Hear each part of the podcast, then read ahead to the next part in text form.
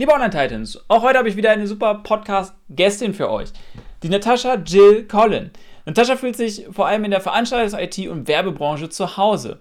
Ihre Freunde würden sie als frech, wild, frei, fröhlich und authentisch bezeichnen. Vor allem ist sie aber Verlegerin, Künstlerin und Illustratorin. Sie möchte freiheitsliebenden Wortakrobatinnen in der Kommunikation helfen. Feminismus ist ihr Anliegen und sie versucht, jeden Tag den Fokus auf Gerechtigkeit und Gleichberechtigung zu richten. Ihren Verlag könnt ihr online finden unter www.divana-verlag.de. Viel Spaß! Die große Frage ist, was ist die wahre Story hinter Deutschlands erfolgreichsten Online-Unternehmern und wie haben sie es geschafft, so erfolgreich zu werden? Und vor allem, wie kannst du das auch schaffen? Das ist die Frage und dieser Podcast gibt dir die Antworten. Mein Name ist Daniel Schorige. Herzlich willkommen zu dem Online Titans Podcast. Herzlich willkommen, Natascha. Hi Daniel, danke für die Einladung. Sehr, sehr gerne natürlich. Vielleicht magst du dich noch einmal ganz kurz aus deiner Perspektive in einer Minute vorstellen, wer du bist. Eine Minute sportlich. Ja, also ich bin Natascha Jill. Ich bin ähm, mittlerweile ähm, Verlagsinhaberin als äh, Nebenbusiness und baue das gerade alles auf stückweise. Ich führe einen feministischen Verlag, sprich ähm, alle Themen, die darunter fallen, sollen mit der Zeit irgendwann behandelt werden. Tatsächlich mache ich quasi fast alles selbst, erarbeite mir vieles selbst, suche mir aber natürlich immer KooperationspartnerInnen, die mich unterstützen und bin da seit ungefähr eineinhalb Jahren auf der Reise und es läuft ganz gut. Sehr cool. Wie du vielleicht weißt, ähm, unser Format ist ein bisschen anders. Wir fangen von hinten an. Das heißt, wo möchtest du so in drei Jahren mit deinem Business stehen? Ja, tatsächlich, also die, das, das Ziel in dem Business ist tatsächlich, dass ich ähm, Vollzeit diesen Verlag führen kann und natürlich den ein oder anderen äh, Mitarbeitenden dazu holen kann. Ähm, Verlagswesen ist allerdings ein sehr, sehr schwieriges Feld und ich bin da extremst Realistin. Also ich finde, ähm, man muss zwar Ziele haben, aber die realistisch haben. Und ähm, ob das so klappen wird, sehen wir dann. Aber natürlich wäre es schon das Ziel. Nichtsdestotrotz baue ich immer äh, parallel auf. Das heißt, ich habe einen, einen guten Job, der mir sehr viel Spaß macht, ähm, den ich stückweise auch runterführe jetzt tatsächlich. Also ich schaffe es tatsächlich auch finanziell, das äh, hinzumachen, äh, hinzupacken. Und genau, also Ziel, dass der Laden läuft. Sehr, sehr cool. Das heißt, wo genau stehst du heute und was machst du gerade aktuell? Also, ich stehe heute, äh, ganz besonders heute, vor einem neuen Buch. Der, das ein Testbuch ist angekommen. Das heißt, das nächste Buch ist quasi äh, in Erscheinung in sehr naher Sicht. Das ist immer ein sehr schönes Gefühl. Ich stehe äh, auf einer sehr sicheren Basis, weil ich mit einem Buch es geschafft habe, alle Investitionskosten, ähm, alle Risiken, die ich eingegangen bin, ähm, ausgeglichen zu haben. Das heißt, ich, ich stehe nach einem Jahr mit einer mehr oder weniger schwarzen Null da, was für einen Verlag schon sehr sportlich ist. Ähm, und ich stehe noch zusätzlich vor der Veröffentlichung von drei weiteren Projekten, ähm, die jetzt in den kommenden Monaten so nach und nach ähm, herausgegeben werden. Genau. Sehr gut. Kannst du vielleicht für unsere Zuhörer noch mal ganz kurz erklären, wie funktioniert eigentlich ein Verlag? Super Frage. Ähm, wie funktioniert ein Verlag? Äh, das musste ich mir tatsächlich auch aneignen, weil äh, Zeitinformation an der Seite, ich habe keine Ahnung davon. Ich, oder ich hatte keine Ahnung davon. Vielleicht ist es das bessere Wording. Ein, ein Verlag fungiert im Grunde als ich würde sagen, man orchestriert alle möglichen Aufgaben, die dazu führen, dass am Ende ein Buch in einem Buchladen oder bei Amazon und Co. gelistet ist, also im Grunde veröffentlicht ist. Dazu gehört nicht nur die verlegerische Arbeit oder Lektoratsarbeit, sprich äh, in Kontakt mit den AutorInnen oder IllustratorInnen zu sein, äh, sich auszutauschen. Mein großes oder ich denke mal, das ist auch eine große Aufgabe einer Verlegerin, ist die Brille des, was könnte potenziell einen Shitstorm auslösen, wie können wir das ausmerzen oder gar nicht erst, ja, gar nicht erst an, drauf ankommen lassen. Also so war das beim ersten Buch, das ist tatsächlich sehr äh, Shitstorm anfällig, da Weddings zu finden, ähm, zu gucken, wie greift man das auf und welche Fehlerkultur will man leben. Das ist vielleicht auch ein bisschen so die unternehmerische Seite. zum Verlagswesen gehört ähm, das ganze Thema Rücksprache halten mit GrafikerInnen, mit, ähm, ja, je nachdem, wer da noch involviert ist. Also ein Buchsatz muss nicht unbedingt eine Grafikerin machen, Illustratorin kann jemand anderes sein als eine Grafikerin. Also dieses ganze Miteinander orchestrieren plus neben der verlegerischen Arbeit eben die unternehmerische Arbeit.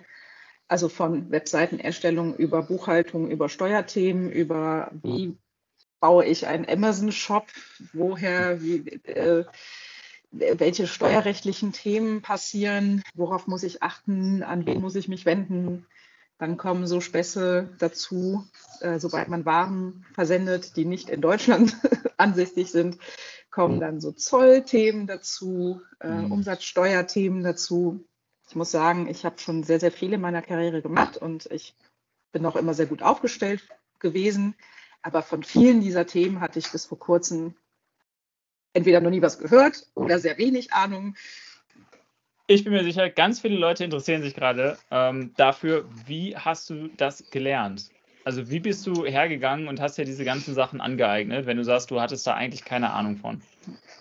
Also ich, ähm, also mein, mein großes Credo ist äh, einfach machen.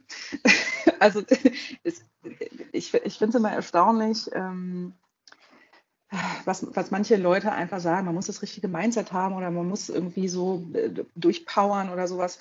Nee, am Ende des Tages kommt es darauf an, wie viel Disziplin möchte ich investieren und was mache ich davon. Und ich meine, Google is your friend. Ich glaube, das sollte heutzutage keine, kein Insider-Tipp mehr sein, einfach mal loszulegen, zu googeln. Ich muss sagen, mittlerweile im Zeitalter von ChatGPT kann man auch sich mit äh, der KI ziemlich gut unterhalten und Rückfragen stellen und anhand der Antworten gucken, was kann ich davon gebrauchen oder nicht. Auch natürlich immer mit einem äh, gesunden Menschenverstand an der Stelle. Es gibt tatsächlich zur Verlagsgründung eine Handvoll Bücher, also tatsächlich gar nicht so viele, weil es schon, das ist schon eine Nische. Die habe ich mir natürlich besorgt und überflogen, aber ich möchte noch nicht mal sagen, dass ich die wirklich gelesen habe, sondern wirklich mir die Themen rausgepickt, wo kann ich was gebrauchen, welches Thema ist gerade wichtig oder welches Thema ist gerade dran. Also ich bin sowieso eine Sachbuchleserin. Ich gucke mir zu, passend zu dem Moment das passende Thema an und dann steige ich da rein. That's it, machen. Also das ist, das, da gibt's und natürlich braucht man ein gewisses Grundkapital irgendwo, aber das ist jetzt nicht so, dass es äh, irgendwie eine Unmöglichkeit ist. Man muss halt das Risiko gut berechnen können. Also ich muss dazu sagen, ich bin Wirtschaftspsychologin, habe also als betriebswirtschaftlichen Background. Ich bin durchaus fähig, äh, Risiken zu kalkulieren und zu gucken, ist, ist es etwas, was sich lohnt oder nicht? Und wenn ja, welches Risiko gehe ich wo ein? Liebe Online-Titans, wenn ich das kurz zusammenfassen darf. Die Natascha hatte von dem, was sie jetzt macht, wenig bis keine Ahnung, hat sich trotzdem getraut, hat durch ganz viel Action und Stichwort selektives Lernen sich die Skills angeeignet, die sie braucht und wird es natürlich auch weiterhin tun. Somit jeder, der selber noch nicht viel Ahnung von seinem Gebiet hat oder was ganz anderes machen möchte, macht es. Ja, also macht tatsächlich, es. wenn man, in, wenn man Interesse an einem Thema hat, wenn man, also eine Freundin sagt voll zu mir immer, wenn man für etwas glitzert, äh, der eine sagt, man brennt.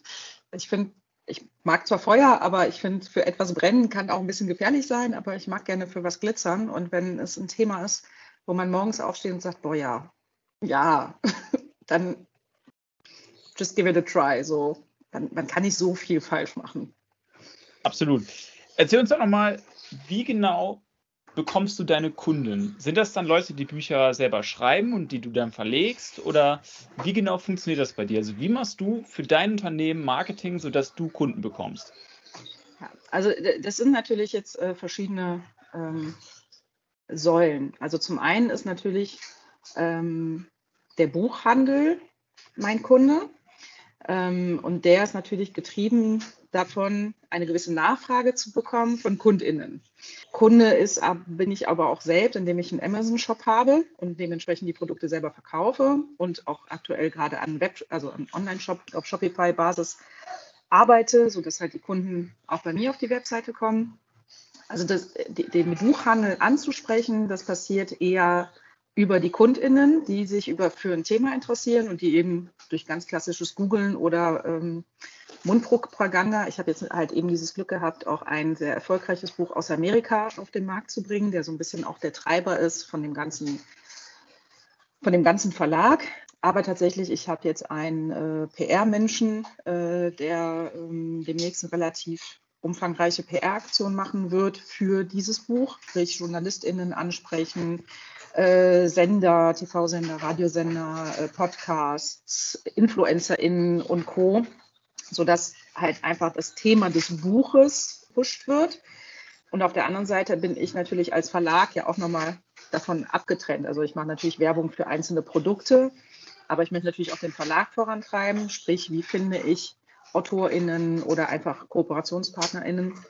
Und das ergibt sich oft so aus aus der Bubble, in der ich mich bewege. Also ich kenne natürlich, also ich bin natürlich in der feministischen Bubble unterwegs und man spricht mit den Menschen, wobei ich jetzt keine große Netzwerkerin bin an der Stelle. Das können andere viel besser, beziehungsweise ich habe da wenig Lust drauf, muss ich gestehen. Also das sind, ähm, das ist zum Beispiel nicht mein Thema Netzwerken, aber ähm, nichtsdestotrotz tauscht man sich aus und wenn es vibet, dann vibet und äh, dann spricht man miteinander und dann schaut man, das, sind das Projekte, die man miteinander realisieren kann oder eben nicht. Und manchmal gibt es halt ein großes Go, wie jetzt, äh, wie gesagt, heute Testbuch angekommen von einem Projekt mit einer Illustratorin.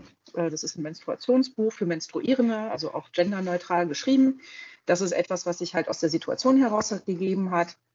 Es gibt wiederum andere äh, KooperationspartnerInnen oder AutorInnen, wo ich sage, naja, das passt dann halt leider doch nicht. Das ist vielleicht nicht mein Thema oder es gefällt mir vielleicht schlichtweg nicht. Also muss mir nicht alles gefallen. Aber wenn da mein Name des Verlages drunter steht, muss ich schon wenigstens dahinter stehen. Ja. Ähm, und wie, wie genau funktioniert dein Geschäftsmodell dann? Also du bekommst die, die Autorinnen und Autoren im Prinzip durch dein Netzwerk, durch die Bubble, die du gerade geschildert hast, und dann schicken die dir ein, eine, Art, eine Art hm. Outline erstmal oder wie genau funktioniert das? Wie können wir uns das vorstellen? Da gibt es tatsächlich verschiedene Ansätze. Also es gibt die Blank Blanko-Seite. Also irgendwer kommt hin mit einer groben Idee und sagt, wo fände ich super, können wir da nicht was machen? Das ist zum Beispiel das Menstruationsbuch, wo es wirklich blanko angefangen hat und wir dann quasi gemeinsam losgegangen ist. Das ist unglaublich arbeitsintensiv. Also ich, ich habe irgendwann aufgehört, meine Stunden zu rechnen, weil das einfach nicht, nicht ähm, kein schönes Gefühl am Ende des Tages geben würde, wenn man irgendwie ähm, dreieinhalb Cent die Stunde bekäme. ähm, ich, ich, glaube, dass das ist auch so, ähm, gerade wenn man ein Unternehmen startet, arbeitet man erstmal am Anfang viel umsonst. Das ist ein unglaublich schönes Projekt. Das würde ich aber tatsächlich in meiner Situation, wo ich aktuell alleine bin, nicht mehr machen. Es gibt das Konzept, dass AutorInnen mir einfach auch völlig blanko eine Mail schreiben mit einem Manuskript also oft wird halt ein Manuskript im Verlag eingereicht, was relativ fertig ist und was dann im Lektorat nochmal ein bisschen, äh, wie soll ich sagen, feingetuned wird, wo man dann nochmal im Austausch geht, aber da ist der Arbeitsaufwand relativ gering. Bis jetzt muss ich sagen, habe ich dann noch kein Projekt gefühlt, wo ich sage, da gehe ich jetzt mit, weil es irgendwie nicht passte. Und ich muss, ähm, ich habe ein bisschen das Glück, dass ich ähm, durch die Übersetzung von Polysecure, ein Originalverlag oder einen, einen, englischsprachigen Verlag, der schon sehr viele tolle Titel rausgebracht hat, an meiner Seite habe. Also es ist ja diesen, also ich bin in der Geschäftsbeziehung mit denen jetzt, ähm, das sind keine Investoren oder so, und mit denen ich natürlich dann dediziert Titel auswählen kann und schauen kann, was passt zu mir, was kann ich leisten, welche, welchen Umfang hat ein Projekt ein Buchprojekt ist sehr, sehr umfangreich, egal welches Buch. Man muss immer mit einem Jahr Arbeit rechnen. Also von dem Moment, wo man sagt, okay, machen wir, also abzüglich der Recherchearbeit, hin zu, ich habe ein Buch in der Hand oder ein Buch ist im Buchladen oder online zu bestellen, kann man ein gutes Jahr rechnen und dann ist man noch immer sehr sportlich unterwegs. Ähm, sprich, ich, im Moment ist es sehr auf Übersetzungen gebaut aber das wird sich mit der Zeit auch anpassen und ich denke mal angleichen auch. Super. Erzähl uns doch mal, wie, liebe Natascha, bist du denn darauf überhaupt gekommen? Ich meine, das ist ein Projekt, ähm, du hattest wenig bis keine Erfahrung äh, mit dem ganzen Verlag, haben wir eben gehört. das ist äh, kapitalintensiv, das ist zeitintensiv, das ist, ähm, ähm, äh, ja, das bedarf einfach vieler Ressourcen. Wie bist du darauf gekommen? Was, an welchem Punkt hast du gedacht, ich mache das jetzt?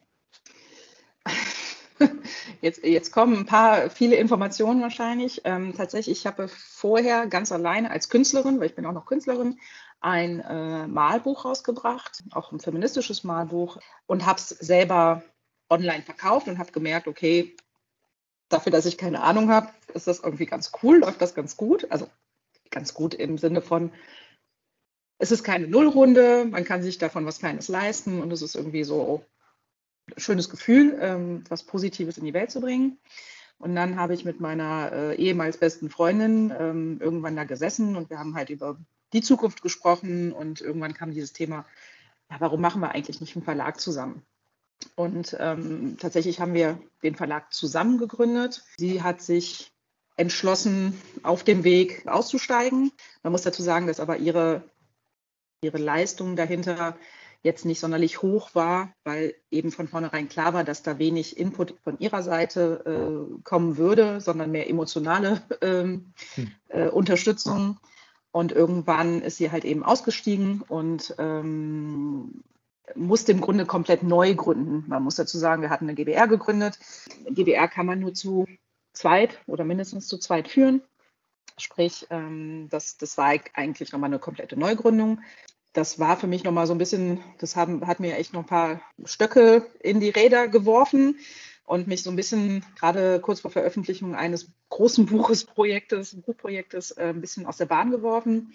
Ähm, der, ich hätte es wahrscheinlich nie alleine gemacht. Ich wäre nicht alleine gestartet, äh, definitiv nicht. Aber jetzt bin ich alleine und bin auch ziemlich happy in dem Kontext, dass ich selber meine Entscheidungen treffen kann und niemanden fragen muss, äh, ob das okay ist.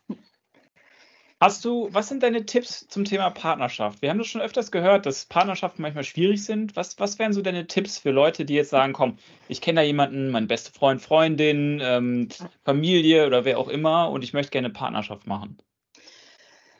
Ah, ich sehe, ich sehe, natürlich habe ich eine emotionale Seite und eine nüchterne Seite. Ähm, nüchtern betrachtet ähm, ist wohl der, der wichtigste Tipp, ziemlich klar von vornherein Vertragliches zu klären. Also einfach zu sagen, das sind die Vertragsinhalte, dass uns unser, ob das jetzt GBR-Vertrag ist oder sonst was, ähm, das ist unsere nüchterne rechtliche Basis, auf die man sich vielleicht auch manchmal in einer emotionalen Situation eben zurückberufen kann. Ich würde jetzt definitiv nicht sagen, selbst nach der Erfahrung, würde ich niemals sagen, ich mache das nicht nochmal so. Also das ist, da waren einfach zwei unterschiedliche Lebensentscheidungen oder Lebenswege und die haben halt gerade nicht zueinander gepasst. So, das muss man dann halt meiner Meinung nach auch einfach sehr sachlich, auch wenn das ein emotionales Thema, wenn es halt gerade sehr enge Menschen ist, aber das, sowas müsste man halt sachlich ähm, einfach regeln.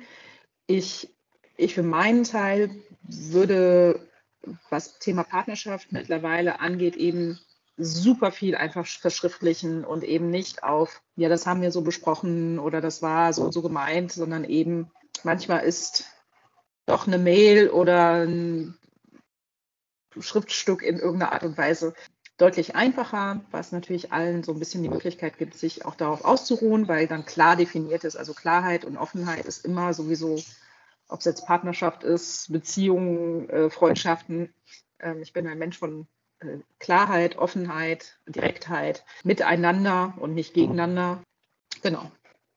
Ja, das kann ich nur total unterstreichen. Für jeden, der wirklich Partnerschaften in Erwägung zieht, ähm, sichert euch ab, äh, macht einen Gesellschaftervertrag, äh, regelt alles vertraglich, genau das, was die Natascha gesagt hat. Ähm, das ist total hilfreich in vielen, vielen Dimensionen. Ähm, zum einen unterhaltet ihr euch über alles, was wirklich ähm, passieren könnte. Das heißt, ihr habt im Vorfeld alle Szenarien mal, seid ihr durchgegangen und habt euch geeinigt, was dann passiert. Ihr wisst aber auch genau, was ihr vorhabt. Ihr seid da gemeinsam drin, auch was das Kapital angeht. Ist alles verschriftlicht. Von daher, äh, das ist äh, aus der Erfahrung heraus tatsächlich einer der wichtigsten Tipps, die die Natascha euch da mitgegeben hat. Super, ja, vielen, vielleicht vielen Dank. Als, ja. als Tipp an der Stelle nochmal, das Private auch mal privat sein lassen und das Geschäftliche geschäftlich sein lassen. Also nicht zu, da vielleicht weniger Vermischung äh, an der Stelle stattfinden lassen. Sehr, sehr gut. Dein äh, schlimmstes Erlebnis als Unternehmerin, liebe Natascha? Was hast du erlebt und was hast du gemacht? Tatsächlich ist das schlimmste Erlebnis diese komplette Neugründung ähm, vier Wochen vor Bucherscheinung. Ähm, äh, also ich meine, jeder, der gründet, also gründen, selbst zu gründen, ist nicht kompliziert. Man geht, man holt sich dann einen Gewerbeschein und dann ist der Bums eigentlich erst schon mal erledigt. So, aber die, die komplette Neugründung von Bank, Versicherung, Finanzamt, Gewerbeamt, um, also ich hatte vorher schon ein Gewerbe, ich konnte ummelden, aber es ist im Endeffekt ja trotzdem eine neue Anmeldung. Das Ganze, was dann noch zusätzlich dahinter steckt, zum Beispiel, also meine aktuelle Verkaufsplattform ist Amazon und das ist nicht so einfach, dass man da mal einfach ein Unternehmen ändert. Die wollen dann neue Nachweise haben, neue äh, Steuernummern haben, neue Beweise für irgendwas. Also man kann nicht einfach bei Amazon einen Shop eröffnen und dann denkt man sich, juhu, das hat unfassbar viel Zeit und Nerven gekostet. Also das ist das Schlimmste, einfach wo es gerade lief, quasi von vorne anfangen zu müssen. Dann hätte ich es direkt quasi alleine machen können, aber ich hätte es nicht alleine gemacht, deswegen ich habe und hast du, hast du für alle, die zuhören, einen Tipp oder einen Ratschlag, wie du da durchgekommen bist? Gab es irgendwie einen Glaubenssatz in der Zeit oder hast du dir irgendwie ein Bild ähm, vor Augen gehalten, wie es sein würde, wenn, wenn es jetzt durch ist? Nee, da komme ich auf das, was ich glaube ich eben schon gesagt habe, einfach machen. Also mhm. einfach durch. So, ich, wenn man an dem Punkt steht, wo es nicht darum geht, mache ich das oder mache ich das nicht, sondern nur, dass ich das mache, dann geht es um Disziplin und um Durchhalten und einfach Augen zu und durch. Und ähm, dann ist das Thema dann ja auch irgendwann auch erledigt. Also, und wie bist du an machen. deine Disziplin gekommen? Die habe ich schon immer gehabt. Ich äh, habe als Kind Ballett getanzt. Äh, da lernt man Disziplin quasi mit, ich will nicht sagen mit der Peitsche, aber äh, Ballett ist schon ein krasser Sport. Und das habe ich schon immer gehabt. Wenn ich, wenn ich ein Ziel vor Augen habe, dann marschiere ich da durch und dann kann mich auch wenig bis gar nichts aufhalten. Liebe Online-Titans, da war ein kleiner Satz drin, den ich gerne nochmal unterstreichen würde. Disziplin lernen.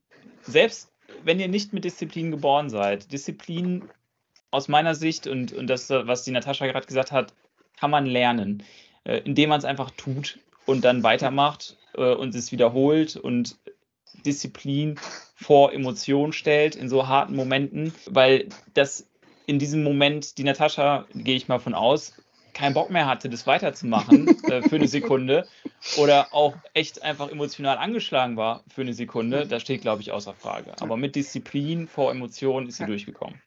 Ja, klei kleine Randnotiz an der Stelle ist, dass ich ähm, ADHS habe und dass meine Disziplin auch manchmal definitiv äh, nicht vorhanden ist. Aber man gar, also das klingt jetzt so einfach, sei mal diszipliniert.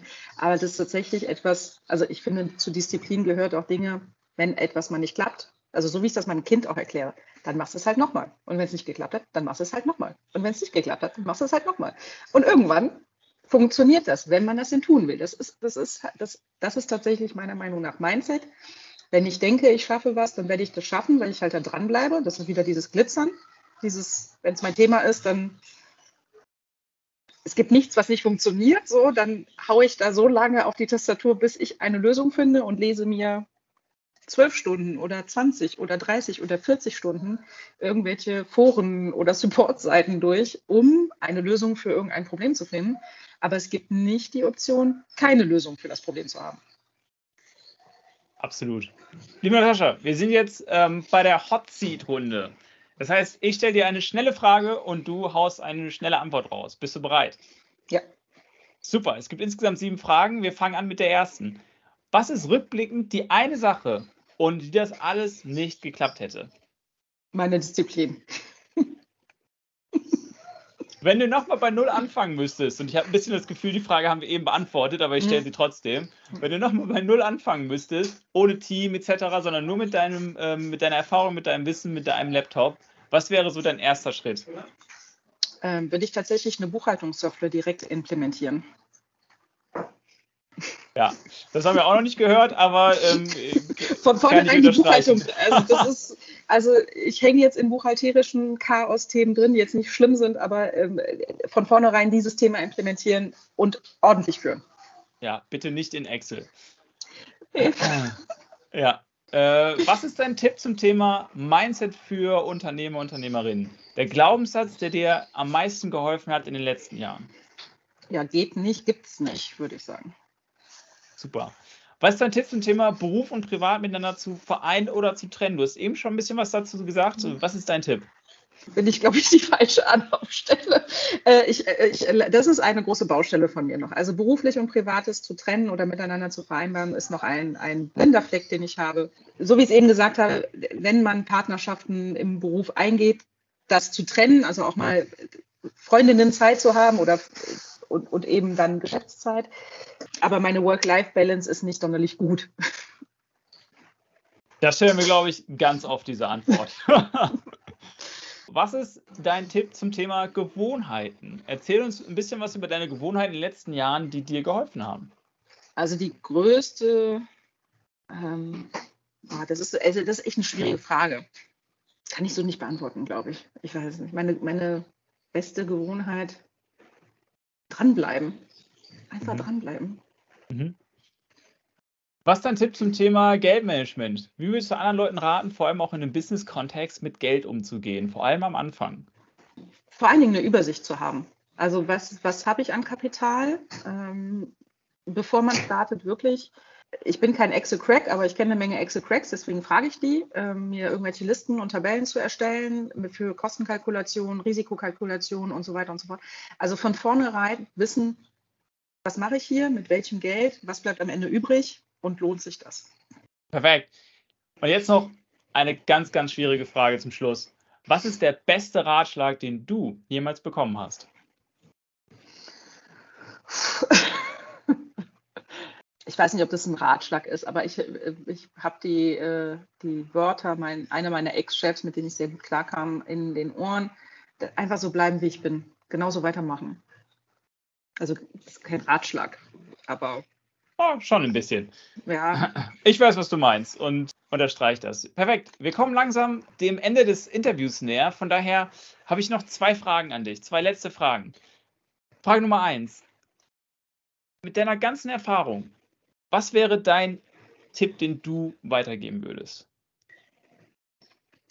Wenn man morgens mit einem Gedankengang an etwas aufwacht, wofür man glitzert. Ich sage das jetzt mal ganz bewusst, weil ich das so in die Welt tragen möchte. Einer Geschäftsidee, einer Projektidee, was auch immer. Einfach machen. Einfach mal hinsetzen und das hat dann nüchtern betrachtet, aus der Emotion heraustreten, nüchtern seine Idee betrachten und dann es probieren. Wir haben nur dieses eine Leben. Let's do it. Liebe Natascha, wo und wie kann man dich am besten finden? Äh, bei Instagram kann man mich finden unter divana-verlag und auf der Webseite www.divana-verlag.de, weil die gerade überarbeitet wird und da jetzt dann hoffentlich kommende Woche der Online-Shop freigeschaltet wird. Sehr cool. Das heißt, da können, äh, können wir dann auch die Bücher direkt kaufen.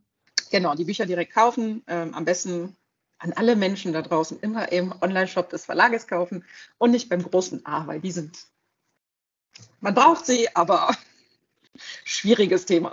Liebe Natascha, tausend Dank. Ich habe mich total gefreut, dass du dir Zeit genommen hast. An alle Online-Titans da draußen, macht weiter, gebt Gas und ganz, ganz, ganz viel Erfolg bei eurem Business. Dankeschön. Wenn dir das Interview gefallen hat, freuen wir uns total über ein Review mit 5 Sternen und eine Weiterempfehlung an deine Freunde.